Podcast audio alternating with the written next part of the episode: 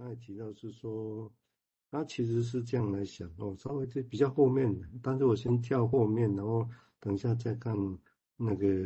佑铭再从前面开始讲起。他说，譬如说，他被我们活过的生物有哪一部分幸存下来的？也就换句话说，那些证据在哪里？哦，所以他说他们的著作里面反复在探索这种曾经失去的那些事情是什么，我们怎么样到现在？这表示中间很多失去的，但是我们找我们不见得找得到。哦，他说，而因此他们灵感是这样啊，我觉得蛮有意思。他说，我们是从尚未消失的事物里面，譬如说化石证据没有消失，或者某些梦境啊，弗雷德讲的梦境啊，这好像也没有消失，或者还有各种鸟类，或者我们自己童年的记忆。好，那这些是。我们已经到现在了，其实前面都已经消失了，对不对？哦，对我们来讲，人也是这样。好，那我们如何的从这些没有消失的证据、童年记忆、梦，我们可以创造出什么样的事物来呢？哦，他都认为这个是人都是其实都是在利用仅有的，而且错求拥有的事物，好像在完成些什么。哦，这大意是这样，不过细节可能从天。我们回来再听佑铭进一步讲，谢谢。呃，刚听蔡医师讲前面的时候，讲那个生命的经验哦，最有印象的一个感觉是那个蚯蚓跑出来的感觉。你像那想法为什么会冒出来？就是说下大雨哦，然后那个蚯蚓哦要呼吸就跑出来这样啊，就也许像王医师说，某种苦难出现之后，那么生命必须要做一点什么哦。然后刚刚蔡医师也提到，就是失去什么？哎，我们可以看到 只剩下蚯蚓，或是我们感觉到自己的想法，但是它很像是王医师刚刚讲，生命想要找一些能够把它串起来的东西，但这个串起来的过程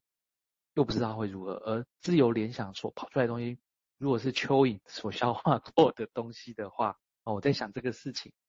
所以我我直接想到那个毕永达他 Tavistock。Tavistock Seminar 的时候，他讲过一段话哈，他在说精神分析在遇到事情哈，他说回到精神分析的观点之后，谈论移情跟反情是很有用啦。哦，哎，这边其实就在想说，对啊，我们刚刚像王医师刚提到，我们会想要解释一件事情，那么我们就好像会把一个问题给固定化，那就变成了，哎，我的问题，我为什么现在那么不快乐？因为什么？这样。或者像 Winnicott 所说的过渡性课题，其实它是一种过渡的现象，从不知道的地方到了不知道什么地方去，这样哦。那其实中间有很多东西，如同刚刚说，已经遗失了，而这些东西用移情关系和反移情来填补。但是毕勇说，这些小包裹的关系其实不能够轻易的就这样被确定，你只能够试着在观察它的移动，它是在移动中，你必须回到实践。分析去观察它这样子哦。那呃啊，亚当·菲利普哈、他在说的更清楚一点啊，就具体一点。他在说，十九世纪末的时候，人们就在探求到底人类是什么，就有这样子的疑问了。当时会以科学的方法，或是各种令人惊讶的形式来探求，呃，到底人类的那个 nature 到底是什么。当然，对许多的人而言呢、就是要有一个归属啊，哦，所以人跟上帝、人跟正义，哦，等等这些关系，就归类在这个寻找自己的计划里面。就是我要找到一个东西，那个东西让我能够安然的在那里面过日子，这样哈。而达尔文和弗洛伊德所提到的 nature，哈，对达尔文而言的话，是一种物竞天择的战争，哦，是一个天择的过程。而弗洛伊德说的 nature，人类 nature，他则提到了很多复杂现象，包括这是生之本能跟死之本能的战争。当讲到 nature 的时候，弗洛伊德说，弗洛伊德用这个女性的她来形容 nature，也许像是母亲吧，永远不会全然的，这个 nature 永远不会全然的受到人类的掌控，而人类有一种荒谬的状况，就是它是一种动物，可是它老想要控制。他早已经被控制的事物，这样。那呃，这边是有点讲到后面又有点抽象，要说在说什么呢？好像是在说其实人类其实不是一个呃固定的东西，而且它有一些倾向是我们可以观察到的哦。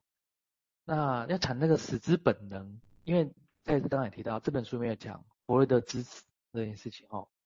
呃，死之本能是如何为生之本能来交互运用？我想，其实这是个有趣的事情。我这边稍微描述一下，其实，在导读里面，绿洲医师有提到一件事情，他说。弗洛伊德曾经亲手毁掉了他二十九岁之前四年间所有的笔记、信件和手稿。他超级痛恨，就是这些东西可能会被后面写他传记的人拿去用。他描述的是说，对弗洛伊德而言，传记的问题是说，这种特定证据下，你你好像就是说一个人就是什么样子，可是一个人要怎么做才能算是了解另一个人呢？也就是说，是谁，或者是你用什么标准，会决定了别人是什么样？哦，弗洛伊德其实在提出一个论点，是在说，包括我们自己本身，哦，弗洛伊德自己毁掉自己的的的的那些历史，哦，他其实在展现一件事情，我们试着摧毁我们自己生命的故事，可是利用这种方式。我们在构成我们的生命故事，也就是我们一直在篡改着跟自己有关的证据。哦，他说的是说，这是死之本能。死之本能的目的是去除掉叙述的连贯性，而且它可怕的地方是，有时候它是默默在工作着，而这一切都很像蚯蚓一样啊。蚯蚓一直在工作着，默默耕作着，数量庞大，而且你 根本不知道它什么时候改变的这些土壤这样子。哦，而它。消化的东西出来就不是原来的样。我想象人类的某一部分，也许是碎片一样的自我，像蚯蚓一样，一直在挑战着无法呼吸、感到苦难的自然，而在自己历史上不断的来回的消化。这样，好，大概是这么一个状况。这样，我先想到这里。嗯，当然，我们可以最做最简单的比喻来设想，他写这样文章，也是说，如果假设人的心智，或者我们讲说，很康学像在地底下一样，有一个像蚯蚓这样的东西，那我们暂时命名，那这个东西其实一直在，然后他自己在工作，啊，那当然这也会接近我们对很康学的的想法嘛，很康学本来就有什么东西在那工作，哦，不会不会认为没有东西嘛，哦，所以有个东西会。消化出来，那成个样子，